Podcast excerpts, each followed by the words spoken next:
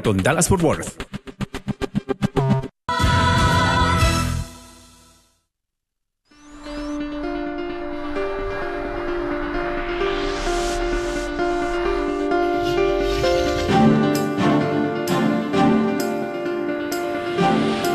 En el programa de hoy, en el Día de los Santos Inocentes, más de 100 ciudades hispanohablantes encienden una vela en defensa del no nacido y para pedir la protección de la inocencia de los niños. La persecución a la Iglesia Católica en Nicaragua impactó en el mundo entero. A inicios de año, 222 presos políticos fueron desterrados. Recordamos la historia de los religiosos deportados por la dictadura. Sínodo de la Sinodalidad, una mirada al informe final de este encuentro que mantuvo alertas a todos los católicos en el mundo. En lo mejor del 2023, un nuevo milagro eucarístico en Honduras. Se trata de sangre encontrada de forma inexplicable en un corporal que tendría el mismo tipo que la sangre de Jesús. En Bolivia, el escándalo de abusos sexuales fue un tema que remeció a la Iglesia Católica en el país este año. Les mostramos la cobertura especial que realizó EWTN Noticias al respecto. Hola Natalie, seguimos en Navidad. Así es, Eddie, muy contentos de iniciar este programa con nuestros televidentes desde nuestros estudios en Lima, Perú. Gracias por acompañarnos en EWTN Noticias. Soy Eddie Rodríguez Morel. Bienvenidos, yo soy Natalie Paredes. Empezamos el programa contándoles que este 28 de diciembre, día en que la Iglesia Católica conmemora a los santos inocentes, más de 100 ciudades hispanohablantes se unieron en la campaña Alumbra la Vida, iniciativa que aboga por la defensa de la vida desde la concepción y la preservación de la inocencia de los niños. Convocados por diversas organizaciones pro vida, entre ellas el Frente Nacional por la Familia en México, este jueves se encendió una luz simbolizada por velas como muestra de la voluntad decidida de velar por la vida y la integridad de los hijos. Más noticias de la Iglesia en México con nuestro corresponsal Diego López Colín. El Papa Francisco aprobó este 14 de diciembre el decreto del Dicasterio para la Causa de los Santos, el cual reconoce el milagro atribuido a la intercesión del padre Moisés Lira Serafín, un sacerdote mexicano de los misioneros del Espíritu Santo. Durante los primeros años de su ministerio, el padre Lira Serafín se enfrentó a la persecución religiosa que sufrieron los católicos en el país bajo el gobierno de Plutarco Elías Calles. También se caracterizó por la atención a enfermos y presos. Entre otras cosas, fundó las Misioneras de la Caridad de María Inmaculada. Finalmente fue declarado venerable el 27 de marzo del 2013 por el Papa Francisco, quien el pasado 14 de diciembre aprobó el decreto del milagro que permitiría su beatificación. Se le atribuye haber curado a un bebé en gestación diagnosticado de hidropesia fetal no inmune, padecimiento que a menudo ocasiona la muerte del bebé poco antes o después del parto. Actualmente, la niña curada tiene 19 años y se encuentra en perfecto estado de salud.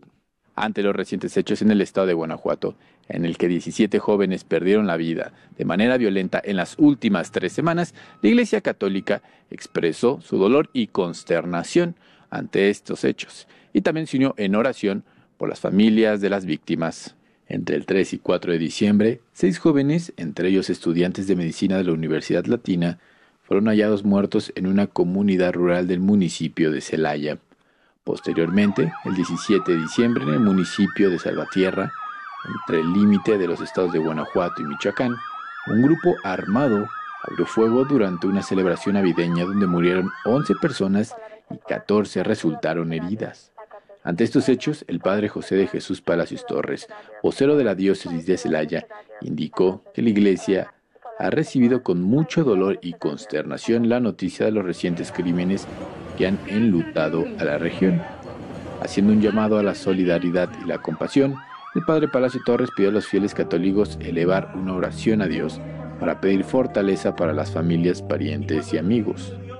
También aseguró que la iglesia local mantendrá su compromiso de iluminar con el Evangelio a la sociedad y acompañar a las familias en su dolor, así también como trabajar para la construcción de una sociedad cimentada en el amor. Reportó para WTN Noticias, Diego López. Ahora un vistazo a las historias que impactaron a la Iglesia Católica en el mundo. La persecución religiosa en Nicaragua fue una de ellas. Recordamos la excarcelación de 222 presos políticos nicaragüenses, incluidos sacerdotes católicos que fueron llevados a los Estados Unidos a inicios del año. Monseñor Rolando Álvarez, que en esa oportunidad estuvo incluido en la lista de presos que iban a liberar, decidió quedarse en su país y lo devolvieron a la cárcel. Aquí la crónica del destierro ejecutado por el dictador Daniel Ortega. Después de poco más de seis horas de vuelo, aterriza este avión con una carga especial. 222 presos políticos deportados por la dictadura de Ortega, sacerdotes católicos dentro del grupo. A la misma hora, desde Managua, un juez del Tribunal de Apelaciones de Managua informa que la deportación se dio para proteger la paz y la seguridad nacional. Se ordenó la deportación inmediata de 222 personas sentenciadas por cometer actos que menoscaban la independencia, la soberanía, la autodeterminación del pueblo por incitar a la violencia, al terrorismo. La deportación se concretó el miércoles 8.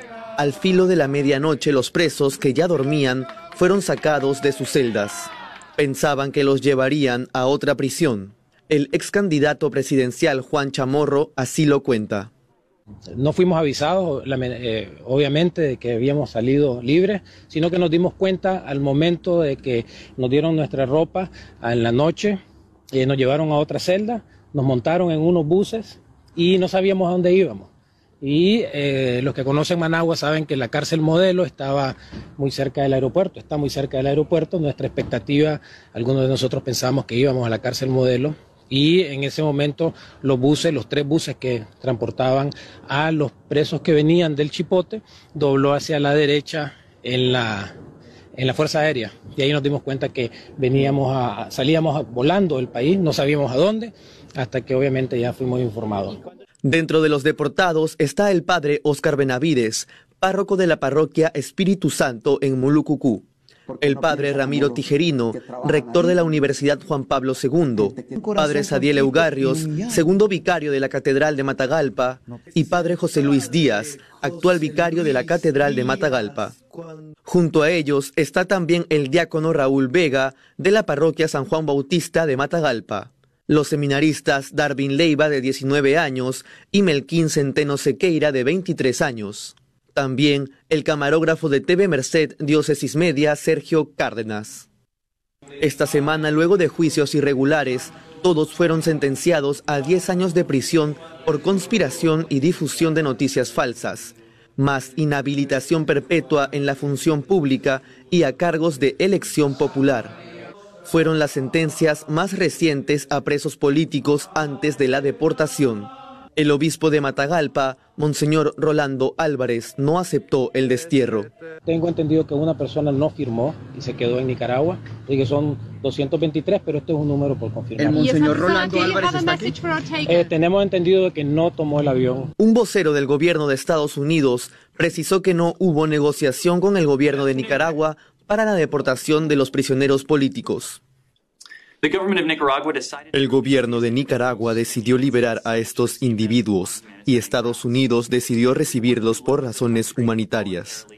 Todos los que abandonaron el país voluntariamente dieron su consentimiento para viajar. Las personas liberadas tienen acceso a asistencia médica y legal y seguimos buscando formas de apoyarlos según sea necesario. Desde Nicaragua, el dictador Ortega confirmó que no puso condiciones de por medio para liberar a los presos políticos. Destacó que el destierro fue idea de su vicepresidenta y esposa Rosario Murillo. Me dice Rosario, ¿y por qué no le decimos al embajador que se lleven ya a todos estos terroristas? Decirle, Bolívar, tal vez, tal vez lo escuchan allá. Rosario Murillo, la esposa del dictador, se define católica y suele participar en diferentes celebraciones religiosas, concitando polémica. Hasta el cierre de este noticiero se esperaban pronunciamientos de la Santa Sede, la Iglesia de Nicaragua y de los Estados Unidos sobre los sacerdotes católicos liberados. Otro acontecimiento que mantuvo al mundo en alerta fue el Sínodo de la Sinodalidad celebrado en octubre de este año. Finalmente se publicó en el sitio web del Sínodo el informe de síntesis con las conclusiones de esta primera etapa. Nuestro corresponsal en Roma, Con Flynn, nos contó los detalles y aquí se los traemos. Trabajando hasta bien entrada la tarde del sábado en el Vaticano y después de una reunión de un mes de líderes de la Iglesia, hombres y mujeres religiosos y laicos de todo el mundo, el Sínodo sobre la Sinodalidad publicó su muy esperado informe de síntesis. El informe resumió las deliberaciones a lo largo de las semanas e incorporó más de 1.150 enmiendas propuestas al texto. Los 344 miembros votantes aprobaron todos los párrafos propuestos con la mayoría requerida de dos tercios. Se cubrieron muchas cosas en el documento de 42 páginas, entre ellas, mayor participación laica en la vida de la Iglesia, incluida la toma de decisiones, un mayor papel para las mujeres en la Iglesia, aunque sobre el controvertido tema de las mujeres diáconos recomendaron más estudios, más responsabilidad de los obispos en lo que respecta a las finanzas, nuevos ministerios para laicos, como un ministerio para ayudar a las parejas casadas y a quienes se preparan para el matrimonio. Reuniones de líderes de la Iglesia para hacer de la sinodalidad una parte permanente de la vida de la Iglesia en todos los niveles. De San Basilio. Es importante señalar que algunos de los temas más candentes de los que tanto se habló a lo largo del mes no se abordaron directamente en el informe. En el documento no se utilizó el término LGBT, pero sí expresaron cercanía y apoyo a quienes experimentan soledad como resultado de ser fieles a las enseñanzas de la Iglesia sobre la sexualidad. Tampoco se mencionó la bendición de parejas del mismo sexo. La atención ahora se centra en los próximos meses, cuando los participantes en el sínodo regresen a casa y comiencen a prepararse para la reunión final del próximo año en octubre. En Roma, Paul Flynn, EWTN Noticias. Hacemos una pausa, pero al volver, en lo mejor de 2023, un nuevo milagro eucarístico en Honduras. Se trata de sangre encontrada de forma inexplicable en un corporal que tendría el mismo tipo que la de Jesús. Además, en Bolivia, el escándalo de abusos sexuales fue un tema que remeció a la Iglesia Católica en el país ese 2023. Le mostramos la cobertura especial que realizó EWTN Noticias al respecto. Regresamos con más noticias con Enfoque Católico.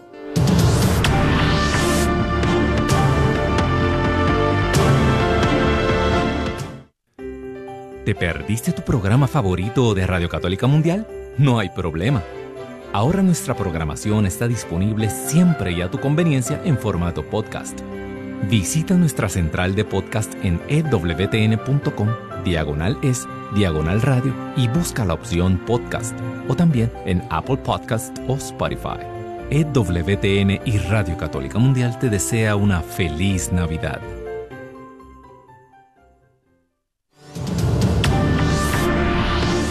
Estamos de vuelta y seguimos recordando los temas que impactaron a la Iglesia Católica este 2023. En Honduras, en julio de este año, una humilde ermita de un pueblo de este país de Centroamérica fue la protagonista de un hecho divino extraordinario. Se trata de la presencia de Jesús a través de su sangre encontrada de forma inexplicable en un corporal.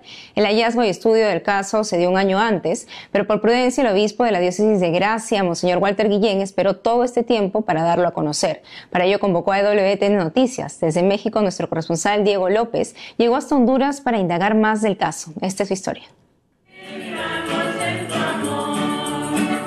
En la tarde del 9 de junio de 2022, el día en que la iglesia celebraba la fiesta litúrgica de Jesucristo, sumo y eterno sacerdote, José Elmer Benítez llegó a la ermita de la comunidad del Espinal en el municipio de San Juan, departamento de Intibucá, en Honduras, para celebrar la palabra y dar la comunión con las hostias consagradas por los sacerdotes.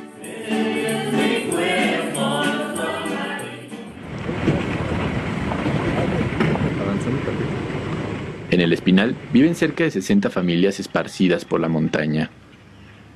Viven del cultivo del café y del maíz, la crianza del ganado vacuno, porcino y la avicultura. Solo cerca de 15 familias son las que asisten todos los jueves a la celebración realizada por los laicos, ya que no cuentan con un sacerdote. Y es precisamente Elmer quien fue designado desde hace dos años ministro extraordinario de la Sagrada Comunión para atender las necesidades pastorales de la ermita consagrada a Santiago Apóstol. Tomas de mensajeros Alrededor de las 5 de la tarde comenzó con la paraliturgia. Al momento de la distribución de la comunión, abrió el sagrario. De inmediato notó que el corporal que envolvía el copón de madera mostraba manchas grandes que parecían sangre humana. En ese momento pensó que se trataba de la sangre de Cristo. Me encontré con esa maravilla, con ese regalo de Dios para toda la iglesia y el regalo más grande en mi vida, pues eh, yo impresionado en ese momento, cuando abro el sagrario, vi esa mancha roja. Yo dije, mi primera ilusión fue la sangre de Jesucristo. Pensé no sacarlo en el momento de impartir la comunión, sino dejarlo en el sagrario. Saqué únicamente el copón, lo puse en mi otro corporal que siempre pues ando en mi mochila, uno, dos, y lo expuse en la mesa pues para impartir la comunión, como todos los jueves. El ministro de la Eucaristía siguió con la celebración de la palabra, distribuyó el pan eucarístico, pero seguía pensando en lo que acababa de ver en el sagrario. Antes de concluir la paraliturgia, durante los avisos parroquiales, Elmer preguntó a la asamblea si había visto alguna filtración de agua en el templo o si alguien había ingresado antes a su llegada. Él quería cotejar que nadie más que él había manipulado el corporal. Se llenó de valor y les contó lo que había visto. Él hizo sus preguntas, eh, si caían goteras, pero era difícil que, fuera una gotera. Entonces ya nos comentó eh, cuál era la razón. Entonces nosotros le pedimos que, nos mostrara el corporal y lo vimos así con, esa mancha de, sangre. Y pues eh, procedimos a, a tomarle videos, fotos. Eh, no, yo dije, como es milagroso, ¿verdad? Y uno en la iglesia está bien, decía yo, en la mente mía, pues dije yo, esto es algo que Dios ha puesto para nosotros, ¿verdad?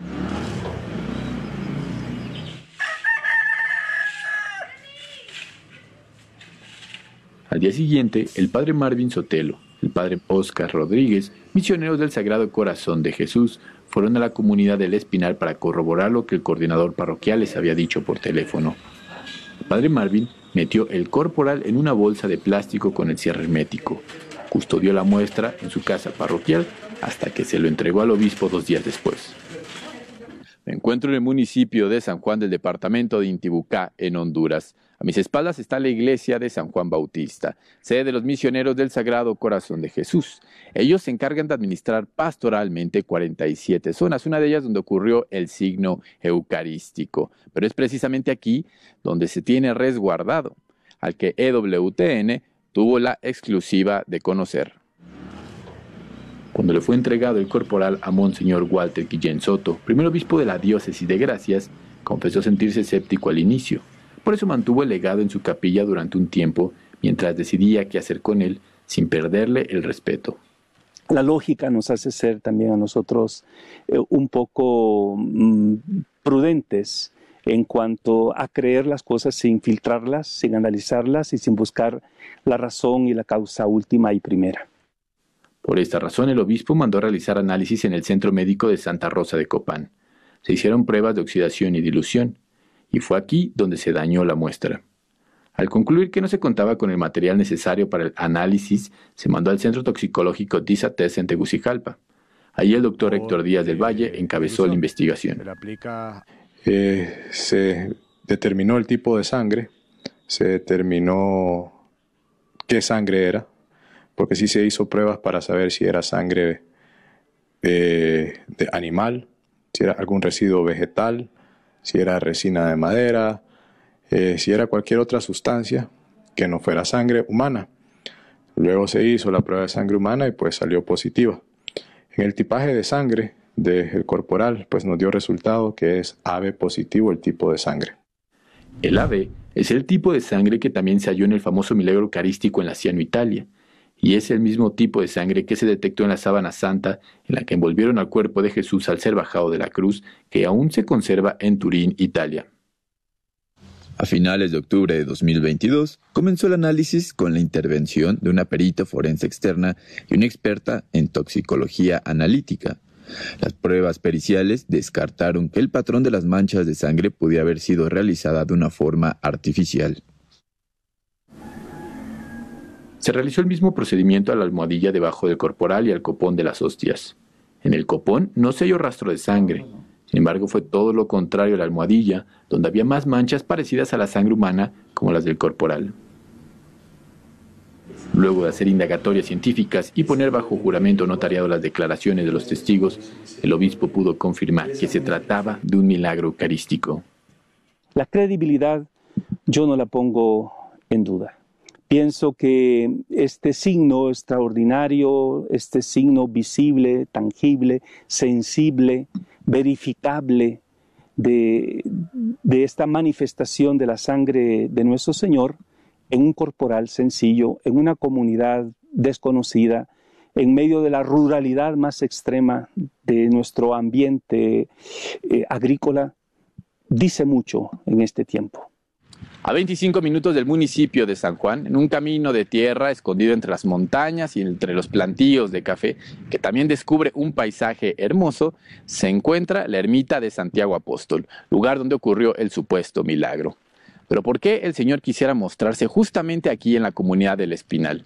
Lugar en donde habitan aproximadamente 250 personas, pues esta es una de las grandes incógnitas que surgen es el tiempo de los laicos y que es la fe de los laicos la que ha mantenido viva también la vitalidad de la iglesia en estos rincones del mundo. Es el tiempo de los laicos, es el compromiso de los laicos.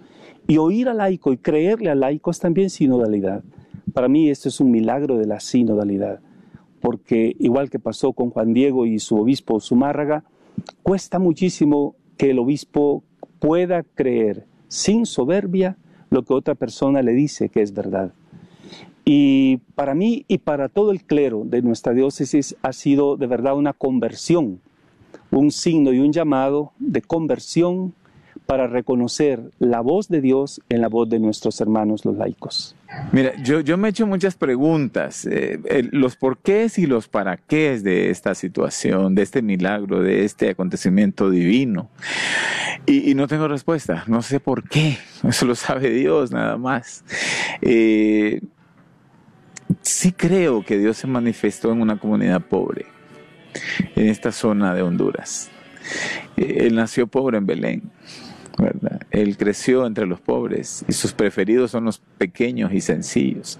Entonces pienso que hay una coherencia ahí. Los sacerdotes custodios y el obispo fueron muy cuidadosos Difundieron información a los fieles sobre lo que es un milagro eucarístico, pero no invitan al culto ni a la adoración del corporal con la sangre de Jesús. Y en realidad, son muy pocas personas las que han tenido el privilegio de verlo. La evidencia científica y los testimonios notariados fueron enviados a Roma para una investigación independiente, cuya respuesta se espera. El milagro eucarístico del Espinal edificará la fe de los hondureños. Y un escándalo que remeció a la Iglesia Católica en Bolivia fue el caso del padre Pica Pedrajas, el sacerdote sociópata que abusó de 80 víctimas en el país. ¿Cuál fue la situación de la investigación sobre este crimen en la Iglesia en Bolivia? Un equipo de Así Prensa, el brazo informativo de WTN, viajó hasta ese país para verificar en el lugar los avances del proceso. Los periodistas Andrés Enríquez y Abel Camasca entrevistaron a víctimas e involucrados en las indagaciones. Recordemos la historia. Alfonso Pedrajas, mejor conocido como Padre Pica, llegó a Sudamérica a comienzos de la década de los 60, como parte de su proceso de formación en la Compañía de Jesús. En 1971 se quedó en Bolivia de forma definitiva. En Cochabamba fue nombrado subdirector del Instituto Juan 23, un internado para niños de escasos recursos económicos. Tres años más tarde, el padre Pica se convertiría en el director del colegio, donde habría abusado sexualmente de más de 80 alumnos. Nos encontramos en lo que era el internado Juan 23 de Cochabamba. En este lugar sus exalumnos denuncian casi 200 abusos a menores de edad durante 40 años. Varios sacerdotes jesuitas, entre ellos Alfonso Pica Pedrajas, habrían abusado de decenas de niños. Varias décadas después, los exalumnos solo piden una cosa, justicia. Entrevistamos a varios de estos exalumnos. Dijeron que Alfonso Pedrajas era un sociópata y un muy mal sacerdote, que abusaba de su posición de poder. Wilder Flores expresa la molestia de las víctimas por la forma en que la Compañía de Jesús manejó los casos de abuso. Afirma que la orden denuncia a sacerdotes fallecidos porque legalmente no se llegaría a nada no vale la pena porque legalmente eso va, a quedar en la nada, ¿no? ¿A quién van a imputar? O sea, no, hay, no tiene sentido y eso es lo que los jesuitas están impulsando, o sea, denuncian al muerto y a los, a los vivos los defienden a capa y espada, ¿no? La Asociación de Exalumnos considera que la Compañía de Jesús debería asumir una responsabilidad institucional porque según ellos, la congregación sabía de los perversos actos del cuestionado sacerdote. El padre Pedrajas escribió en su diario que varias veces relató a sus superiores lo que hacía. Nosotros tenemos la claridad en que esto tiene responsabilidad institucional, ¿no? porque eh, en los jesuitas tienen un mecanismo de comunicación, la cuenta de conciencia, las confesiones, los ejercicios espirituales, donde sí o sí, y el mismo Pica reconoce y afirma de que él lo ha contado tantas veces. Y ante eso, el no haber hecho nada es negligencia, es, es un delito por omisión. De acuerdo a los testimonios de los alumnos recogidos por Asiprensa, en la asociación hay dos grupos. Unos desean una reparación económica, los otros no. Observamos que un lado acusa al otro de fanáticos que solo buscan dañar a la iglesia. El encargado de comunicaciones de los jesuitas en Bolivia, padre Sergio Montes, explicó que antes de reunirse con las víctimas prefieren que la investigación judicial siga su curso y llegue a conclusiones.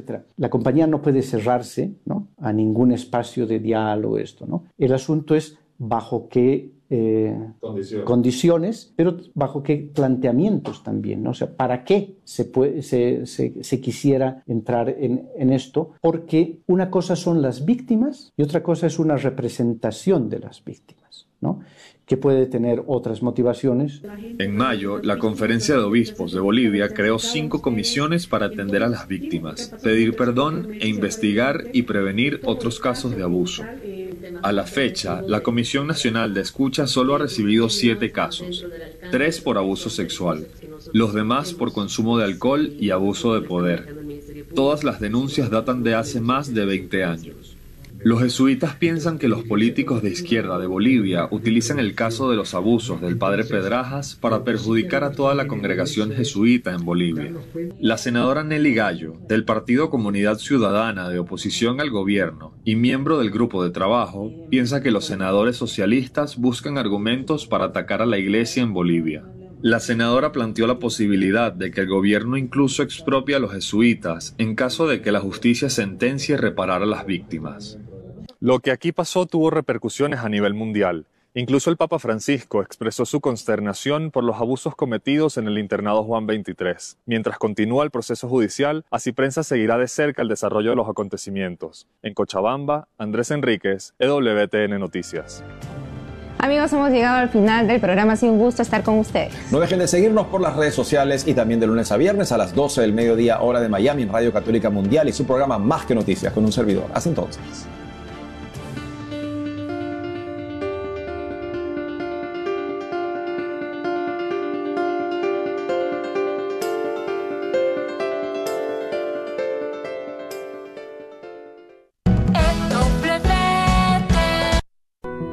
Señor, ayúdame a levantarme por encima de la tentación de ser celoso.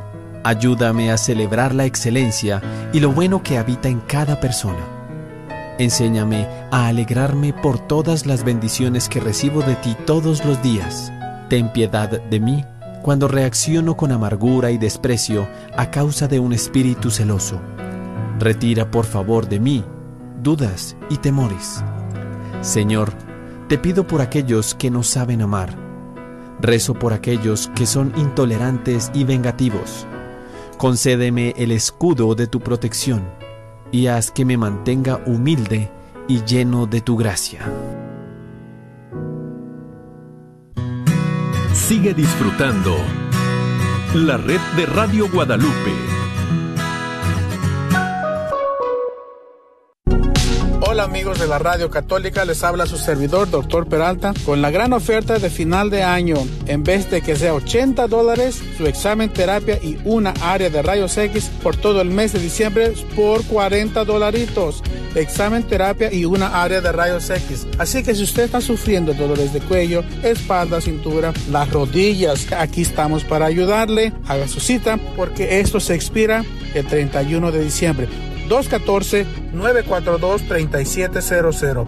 214-942-3700. Doctor Peralta Quiropráctico, donde su dolor es menos. Que Dios los bendiga y pasen feliz año nuevo. ¿Estás tratando de comprar o vender tu casa y no sabes dónde empezar? Llama a Rosa Laureano al 214-236-6736 y déjate guiar por los pasos necesarios en obtener o vender tu propia casa. ¿No tienes seguro social? No hay problema. Si tienes el ITIN, Rosa te puede ayudar a obtener tu meta. Llama a Rosa Laureano al 214-236-6736. Coldwell Bankers Apex Realtors, donde nuestra filosofía es poniendo los intereses de nuestros clientes sobre todo. Este es un patrocinio para la red Radio Guadalupe.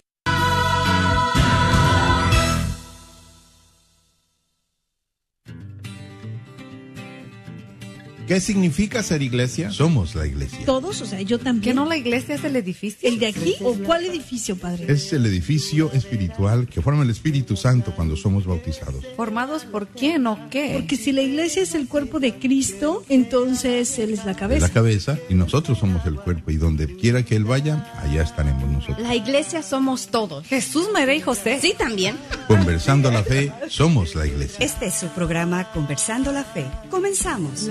Virgen sueña camino, está la espera, la Virgen sabe que el. Muy bienvenidos a Conversando la Fe, somos la iglesia. Muchísimas gracias por sintonizarnos esta media hora, gracias a EWTN que llega, lleva esta sintonía muchísimas partes del mundo, también a través de Radio Santísimo Sacramento, aquí en nuestra diócesis de Sacramento, California. Un placer para su servidora Edith González acompañarlos y seguir hablando de este tema tan hermoso esta semana que estamos viviendo de Adviento, Navidad, estas celebraciones que nos preparan y que nos ponen a estar así como que con el corazón dispuesto, con la fe bien puesta y la esperanza del el nacimiento del niño Jesús y en espera de la segunda venida de Él a nuestro mundo, ¿verdad? Recordamos en el Adviento y hemos estado hablando en esta semana las lecturas que nos van preparando para estos días. Hablábamos de Juan el Bautista, cómo nosotros tenemos que ser esos Juanes en estas en esta época de donde estemos en nuestra familia, en nuestro trabajo, ser testigos de la luz, ser testigos de la buena noticia de que Jesús ya está entre nosotros Simplemente nosotros tenemos que tener el corazón preparado para poder recibirlo y poder compartirlo con todos los demás. Ayer terminábamos hablando ya un poco de, de lo que fue eh, el ángel, el anuncio del ángel a la Virgen María, como ella dijo que sí a ser su madre.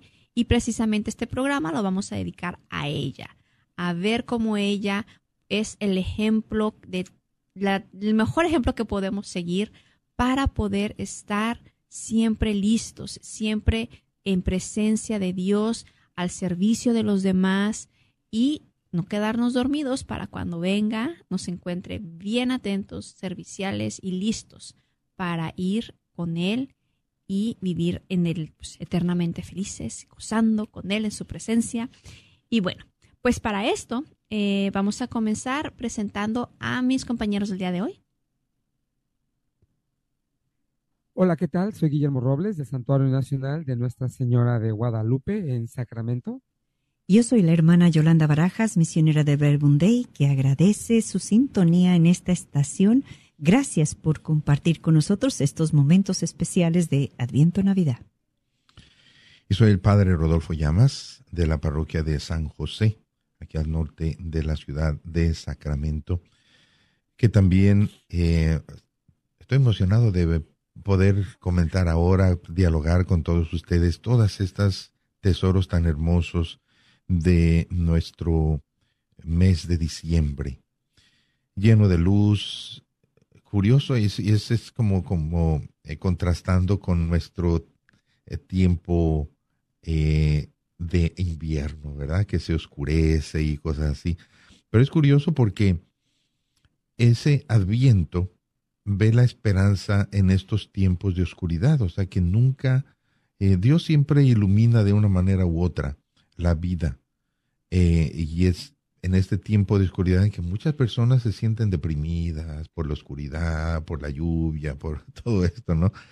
Sin embargo, Dios siembra en lo, en lo más profundo de tus entrañas, cuando, aun cuando no, cuando te sientes deprimido, eh, triste, allí Dios te dice, aquí estoy contigo.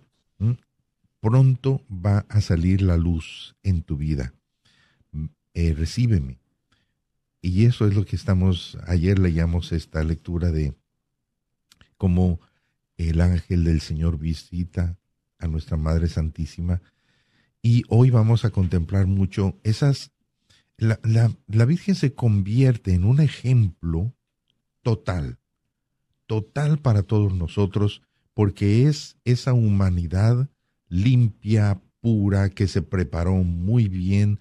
La vida de la Virgen María es un adviento total, es un adviento preciosísimo porque todas sus actitudes nos, nos, son para nosotros un ejemplo de cómo debemos recibir la palabra de Dios. La humildad, la sencillez, eh, pero también la dedicación, porque en el, en el pasaje que leímos ayer del sí de María, eh, la visita del ángel, vemos que ella tiene un diálogo con el ángel.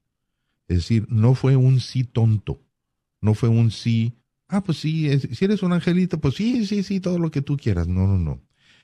¿Eres realmente un ángel? ¿De qué tipo de ángel eres? ¿Eres un ángel caído del demonio? ¿O eres un ángel de Dios? A ver. Entonces, claro, empezó a dialogar, empezó a dialogar porque ella sabía la historia de Adán y Eva. Entonces no, no iba a ser engañada rápidamente ni fácilmente por ningún demonio.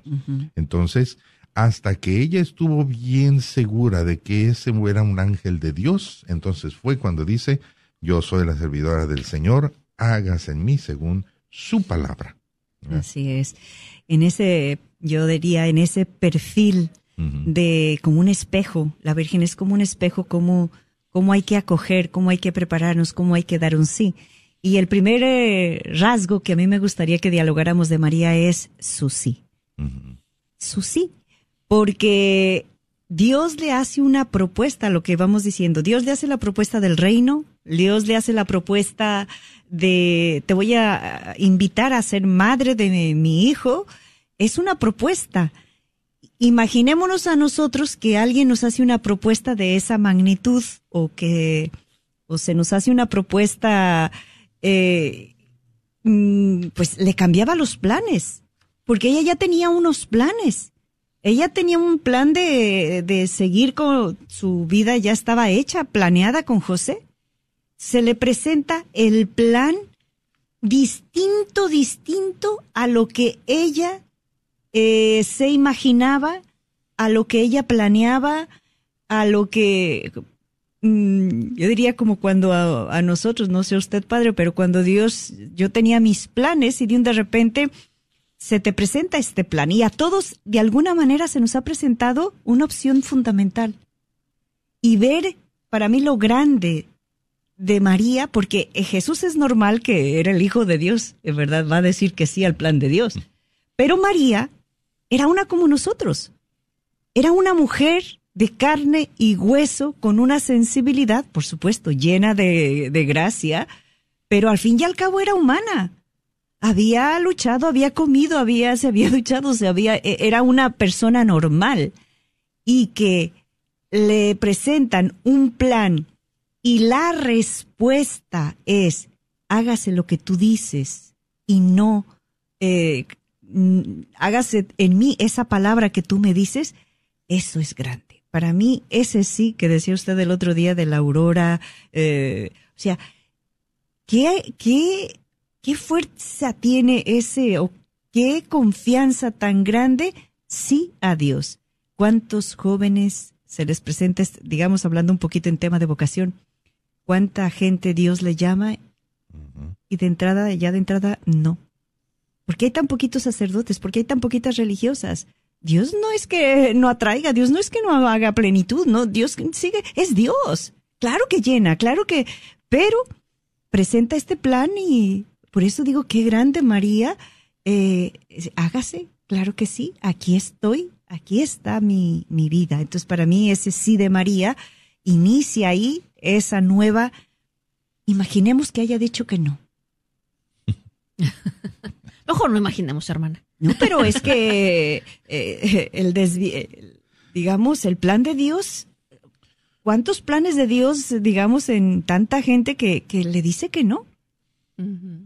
Claro que tiene unas pues, consecuencias de, en, si, si lo profundizamos a nivel de seres humanos y, y esa persona que dijo que no a Dios, claro que no, Dios no la va a condenar ni nada, pero tanto bien que podías haber hecho por alguna otra cambio, matrimonios, etcétera, etcétera. Claro que tiene unas consecuencias el decir un sí o un no a, una, a hacer el bien, ¿verdad? Por eso eh, hay, fíjate, hay personas que sí me han venido a confesar cuando se confiesan, eh, padre, pues es que yo pude hacer esto y no lo hice. Me vengo a confesar de la esta omisión. Es interesante eso, ¿eh? Que la gente sea consciente de que pudo hacer algo bueno y no lo hizo y que le pese la conciencia. Digo, eso, eso es luz del Espíritu Santo. Eh, pero gracias a Dios no fue el caso de María. No, no. Por eso es grande. Gracias a Dios no fue el caso de tenía María. Tenía 15, 16 años. O sea, ¿qué niña de 15, 16 años toma un proyecto de esta magnitud es como para admirar a la Virgen, o sea, a María, o sea. Y admirar a sus padres, a sus padres que la mantuvieron educadita, eh, bien informadita para su, para la, en su edad, pues que tenía, la fueron, la fueron formando desde pequeñita, por eso son santos, Santa Ana y San Joaquín. Así es, así es, así es. Y es la importancia, ¿verdad?, que nosotros tenemos que también aprender de la Virgen, que dijo que sí, pero no lo dijo así como que sin saber, o sea, a lo mejor en ese momento tenía miedo, tenía dudas, pero como usted dice, padre, cuando ella ya estaba, ella espiritualmente estaba preparada porque ella le quería entregar su vida a Dios, ella ya se había consagrado a Dios. Entonces, toda esta, toda esta formación en casa de, de, de Dios, de la presencia de Dios siempre ahí, la oración, pues hizo que este sí de María ah, lo diera confiada plenamente en Dios. Y no sé qué va a pasar, voy a quedar embarazada, me van a correr, José qué me va a decir, pero todo, toda esa, esa espiritualidad que ella tenía le ayudó a decir sí y hágase tu voluntad. O sea, yo lo pongo en tus manos y tú sabrás cómo me acomodas todo. Porque yo la veo bien difícil. Y así nos puede pasar también a nosotros, como usted dice, hermana, propuestas que nos hacen en la vida si nosotros no tenemos una vida de oración, se nos van a presentar estas propuestas y muchas veces vienen de Dios y muchas veces no vienen de Dios. ¿Y cómo podemos discernir eso sin solamente teniendo un corazón orante, estar preparados y saber hacer un ejercicio de discernimiento según la voluntad de Dios? Y esas cosas no son fáciles, no se aprenden de la noche a la mañana, es una vida constante de oración y que nosotros como padres tenemos la responsabilidad también de enseñarle a nuestros hijos. A ver, vas a tomar una decisión, no sabes qué hacer. Ven, vamos a hacer oración, vamos con el Santísimo. Tú pregúntale, ¿qué puede pasar? ¿Qué cosas buenas pasan si dices que sí? ¿Pasan cosas malas? ¿A quién afectas? Eh, ¿Cuál crees que sea? O sea, ella, que cada uno pueda tomar una, una decisión basándose en eso. Porque si no pasa, como también usted decía, padre, el chin, después nos damos cuenta de que pude haberlo hecho y si lo hubiera hecho, pues hubiera hecho el bien esta persona, ahora esta persona ya está batallando, yo me siento con este cargo de conciencia, pues me voy a confesar y trato de cambiarlo.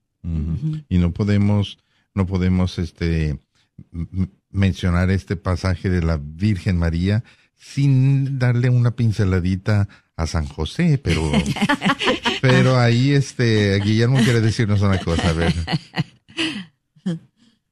Claro, claro, y es que qué importante que la Virgen dijo sí, ¿verdad? Porque un ejemplo que quiero traer, a lo mejor estoy un poco fuera de tema, es cuántas veces nos hablan los ángeles y les decimos que no. Y un ejemplo muy claro es, muchas veces ya no es el, ya no es el, el, que te hable el ángel, sino que, por ejemplo, eh, cuántas mujeres están embarazadas, que es un llamado de Dios precioso, y le dicen que no, y van a hacer cosas que no tienen que hacer con esos bebés.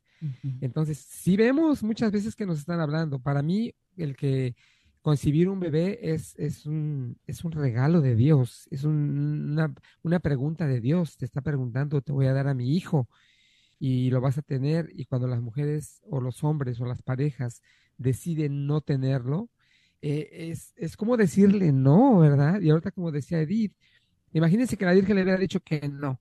Pues no, ¿verdad? No, no, no, no, no hubiera, no hubiera sido lo que tenía que ser. Y cuántas cosas no son lo que tiene que ser porque verdaderamente le dicen que no. Así es. Entonces hay que aprender a escuchar y hay que saber a ser responsables y a decir sí, porque se te está preguntando y te están diciendo algo que sí puedes hacer, pero no hay que decir no quiero, ¿verdad? Porque te está hablando Dios. no es cualquier, no, no es cualquier persona, te está hablando Dios y te está dando un regalo y una oportunidad de crecer y tú dices no. Y eso es muy triste. Ese era mi comentario, padre. Y fíjense cómo eh, quisiera decir esto, ¿no? Es importante que lo digamos. Eh, María, la grandeza de María está rodeada de otras personas que la apoyaron, como sus padres y como José, porque ustedes saben que en aquella cultura era como muy machista, la mujer no pintaba mucho, no pesaba demasiado. Eh, lo podemos leer en el, en el Antiguo Testamento que dice, si un hombre promete algo a Dios, lo tiene que cumplir, punto. Pero si una mujer le promete algo a Dios, tiene que darle permiso a su papá, porque si está viviendo en su casa. Y si esa mujer se casa mientras está el tiempo de su voto, em, el hombre viene a ser casi casi como el dueño de ella ahora. Entonces, si su esposo le permite seguir con el voto, entonces el voto sigue vigente. Pero si, esposo, si su esposo no se lo permite, entonces ella queda este, excusada, ¿verdad?, de su voto. Eso lo podemos ver con, ah, con la Virgen María. Ella tenía un voto de virginidad. ¿verdad? Ella tenía un voto de virginidad y sus papás se lo permitieron. Llega el momento en que se casa con José lógico que José se lo permite también. José le permite, le permite su voto de virginidad. Y por eso se puede comprender la pesadilla que a lo mejor José tuvo que vivir en el momento que supo cómo es posible, ¿verdad? El conflicto. ¿Cómo es posible el conflicto ese, no? ¿Cómo es posible que, que esté embarazada? Yo creía que era una mujer virtuosa, ¿verdad? que cumplía con su palabra. ¿Cómo es posible? Yo pienso que estaba, y ahí es donde yo veo la grandeza de José. Que como hay hombres ahora que les, les, les llega chisme de su esposa, o sea, lo que sea, y bueno, hacen una gran alaraca y la insultan y la ponen de, de mal enfrente de, de la gente y de la familia y todo eso. José no. José calladito, mm. calladito te ves más bonito, ¿verdad? Eh, yo creo que cuando Dios eh, eh, vemos en este itinerario de nuestra madre cómo vamos a ir viendo distintas narrativas que de verdad que después de que recibe el sí, Dios no le ahorra las dificultades. No, no, no. Dios no la puso porque uno podría decir, ah, o la Miss Universo ya ganó esto, mira cómo la rodean de regalos y no sé qué. Y la Virgen eh, de qué estuvo rodeada después de que recibió su sí, de conflictos. Porque aunque el primer conflicto es que Dios le dijo a María, oye, ¿por qué no los sentó a los dos sentaditos, verdad, en una sillita? Y miren, a los dos, porque estaban comprometidos, eh, les voy a decir para que me ayuden los dos. Y los planes de Dios son misteriosos. Y le dice primero a uno con el ángel y a otro en sueños. Y yo aquí también veo como en el matrimonio el diálogo cómo tienen que dialogar para que ante las dificultades eh, que se les van a presentar ante estos proyectos de construir una familia, va a haber el conflicto. Eh, en los caminos de Dios, la vida está llena de conflictos, de dificultades, de malos entendidos, de enredas, pero que eh, ponte a platicar, ponte a, ponte a, a yo estoy segura que cuando José, o sea, ¿por qué era, José tuvo Mm, yo lo veo también en el plano así como muy humano. Oye, mis planes. José tenía unos planos con María, tenía unos proyectos con María y Dios le cambia los planes. Totalmente, o sea, se tiene que enfrentar a una realidad que, pues que como que no me la esperaba, Señor. Yo me esperaba una vida tranquila en un pueblito con María y mi, mis hijitos chiquititos, pero Dios le ofrece y le, les cambia y desde entonces le cambió los planes y qué grandeza de los dos. Sí. Qué grandeza de los dos que aceptaron la nueva ¿Aceptaron? misión. aceptaron y sigue siendo, ¿verdad? El patrono de los sacerdotes, San José, y la Virgen, eh, sigue siendo una actualidad ese, ese modelo de cómo nos enseña a vivir las dificultades que no, Dios no nos las ahorra, sino que y va dificultad tras dificultad, como a veces uno dice, no, es que si yo no tuviera dificultades, eh, yo no sería más feliz. No, la Virgen nos enseña a vivir con dificultades y nos enseña a vivir con todo esto, ¿verdad? Y, y, a- y en medio de las dificultades, otra de las virtudes que también podemos a- a seguir como ejemplo de ella, con dificultades y todo, pero el servicio. Ella siempre estuvo ahí para servir. O sea, le dijo que sí al ángel y luego, luego se lanzó con Santa Isabel porque el ángel le dijo. Así que le fue con el chisme, ¿verdad?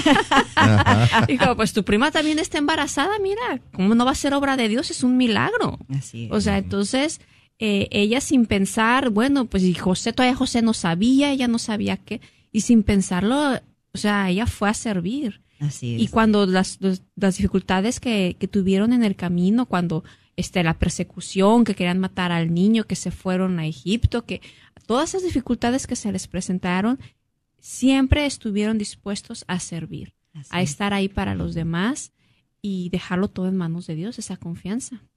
Sí. A mí se me hace muy hermosa esa reacción de la Virgen María que ella sabiéndose ahora la madre de Dios, ella, ella no tenía ninguna duda ya de que ella era la que Isaías había eh, vaticinado Así es. cuando dijo, la Virgen dará a luz un hijo y le pondrán por nombre Emmanuel, que, se, que quiere decir Dios es con nosotros. Fíjense cómo desde el saludo del ángel, ella ya captó esa, ese Dios es con nosotros. Alégrate María porque el Señor es contigo. El, y mi hijo va a ser Dios es con nosotros. O sea, el Dios hizo hombre. Yo soy la, esa virgen. Entonces ella se vio, dice, ya no dice, uy, yo y ahora soy la reina, que todos vengan y me abaniquen, ¿verdad? No, enseguida se fue Inmediatamente. a servir a su, a su prima Isabel. Fíjate la, la lógica que ella pensó. Ella jovencita, 14, 15 años, qué barbaridad. De repente dice, mi prima la anciana está embarazada, pobrecita, puedas pondrá con su alma, voy a ayudarla. Qué bonito. Es la concreción de la fe. O sea, si yo capto a Dios, capto que Dios me da y hay estos encuentros, ¿verdad? Eh, digamos, estamos hablando de todos los perfiles que se están dando en el Adviento, en la Navidad, y que cuando Dios está, porque ya estaba Jesús, como usted decía, ya estaba Jesús en sus entrañas, eh, no dice, bueno, ahora me voy a quedar aquí guardadita haciendo, no sé, el reposo ¿verdad? para que se, se acomode bien en, mi, en mis entrañas. Automáticamente se pone a servir. Sale de sí. Y además hay otra cosa, muy humana y sobre todo muy femenina. Tengo que irle con el chisme. Pero qué sorpresa, porque José. llegó con el chi- chisme y ya sabía. José a lo mejor, José a lo mejor le dice, no se lo puedo decir ahorita, no me va a entender, es que pobrecito José si le digo algo, qué bárbaro. Pero Aquella Isabel, sí. ella sí me va a entender porque ella es la, la madre del que va a preparar. Y ya sabía, Isabel, ¿verdad? Ya sabía también y ya me imagino yo lo que se ha de haber armado ahí entre las primas. Te, voy a decir lo que he orado en cuanto, en cuanto a eso. Imagínate, Isabel, ella sabía que su hijo le preparaba el camino al Mesías. Ella lo sabía, porque se lo dijo también a, a- a Zacarías. Entonces, ella estoy seguro que en esos seis meses que ya tenía de embarazada, estuvo mirando a las mujeres del barrio a ver si alguna de ellas era la madre del Mesías. Todas las embarazadas, ¿verdad? Estuvo así, le preguntaba, oye, ¿tú estás esperando? Sí. ¿Y cómo pasó que tal? No, entonces tú no eres. Ah, ¿Y pero tú qué? ¿Y tú qué? ¿Y tú qué? Así. Y de repente le viene la primita y le salta el niño en las entrañas, dice, esta es, segurísimo que esta es. qué bonito. Ajá. Con un saludo, un, sal- un simple saludo lleno de Dios, transmites una alegría y un entusiasmo, porque fue un saludo.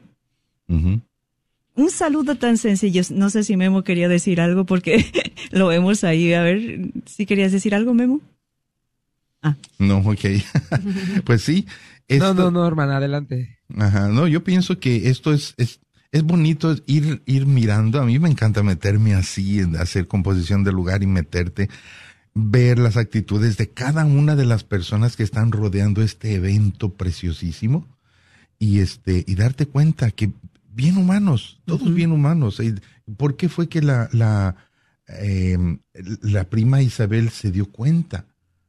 Porque precisamente ella estaba ya en la onda y estaba anhelando ver quién era la madre. Así es. Entonces le viene a la primita y capta que en su saludo que el niño le da la señal prácticamente era prácticamente estaba ya cumpliendo su función anunciándole a la madre que ahí estaba el Salvador. Qué bonito.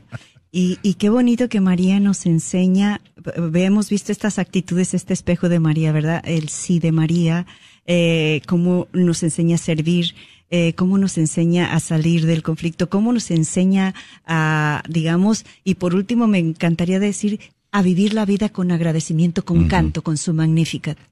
María no se quedó eh, como en su angustia, sino aprende a cantar las maravillas de Dios, a decir que Dios, lo que Dios hace en su vida.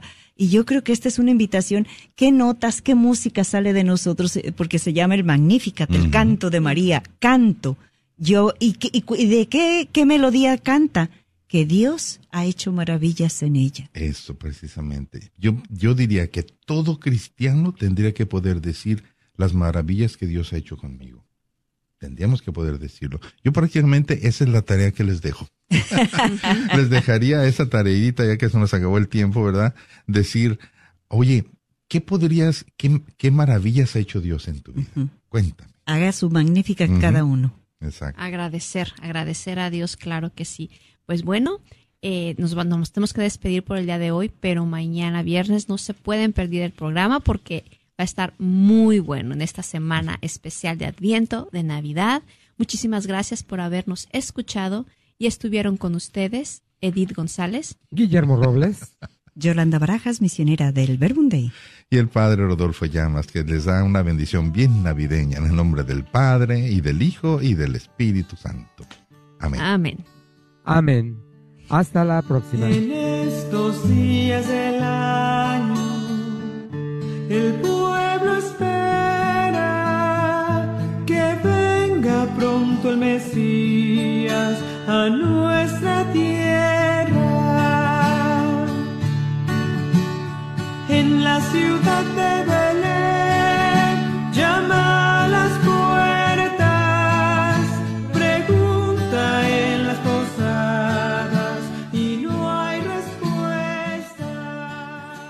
EWTN Es muy probable que usted haya sentido el impacto de los donantes de la Fundación Católica. Puede ser que ellos hayan evitado que la lluvia cayera a través de goteras durante la misa o que hayan hecho que sus seres queridos se mantuvieran calientes durante el invierno en el templo o en la escuela. La Fundación Católica administra donaciones de personas generosas en nuestra comunidad y les ayuda a esos obsequios caricativos que crezcan. Y estamos aquí para crear una guía para donar que refleje lo que a usted le importe más. Lo invitamos a que a través de la Fundación Católica usted pueda donar a su organización o causa favorita. Contáctenos al 972-661-9792 o visite nuestro sitio catholicfoundation.com. Juntos somos la Fundación Católica.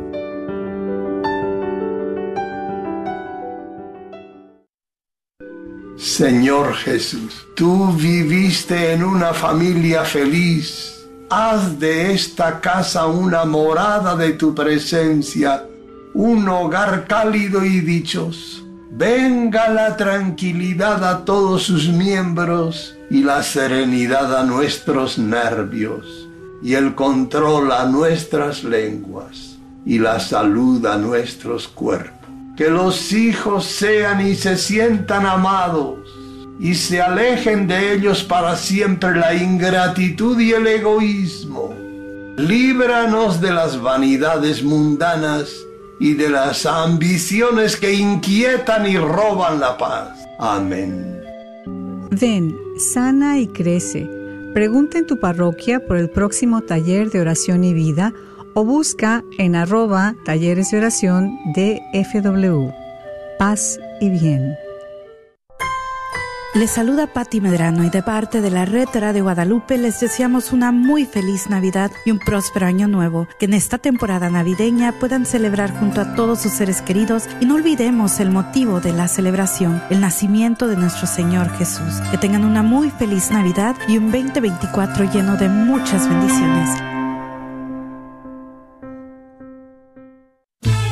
carne.